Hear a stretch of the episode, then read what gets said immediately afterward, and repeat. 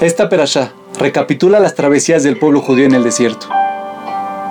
No hay nada que no supiésemos con anterioridad, y por tanto Rashi cita una parábola para explicar por qué la Torah está escribiendo sobre los viajes del pueblo. Un rey tomó a su hijo enfermo y lo llevó en una larga travesía hacia el único doctor que podía curarlo. Superó muchos obstáculos y desafíos a lo largo del camino, pero finalmente logró llegar donde el doctor quien fue capaz de curar a su hijo.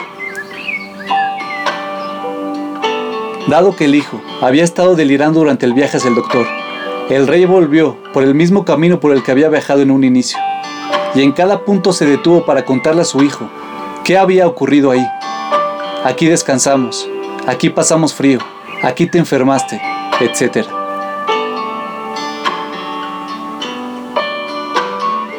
Asimismo, en la perashá de esta semana, Dios recuerda, por decir de alguna manera, junto al pueblo judío, los 40 años que pasaron en el desierto. Y tal como cada parte de la travesía del rey fue necesaria para poder llevar a su hijo donde el doctor y para poder proveerle así de una cura. Asimismo, todo lo que ocurrió en el desierto, para bien o para mal, moldeó al pueblo judío y los llevó a ser una nación que estuvo lista para entrar a la tierra de Israel y para cumplir con su destino de convertirse en una luz para las naciones.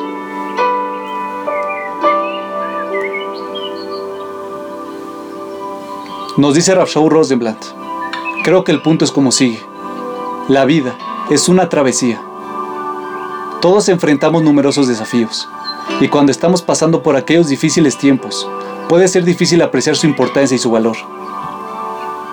Nos vemos atrapados en la frustración del momento y no logramos entender por qué la dificultad es necesaria.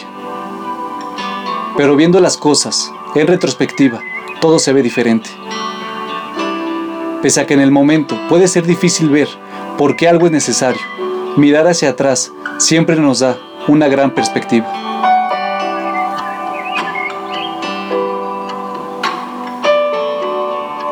Nunca es fácil entender por qué debemos atravesar determinadas experiencias mientras las estamos viviendo pero casi siempre, cuando miramos hacia atrás, después de que ha pasado suficiente tiempo, podemos obtener un entendimiento más profundo de su razón de ser y de su propósito.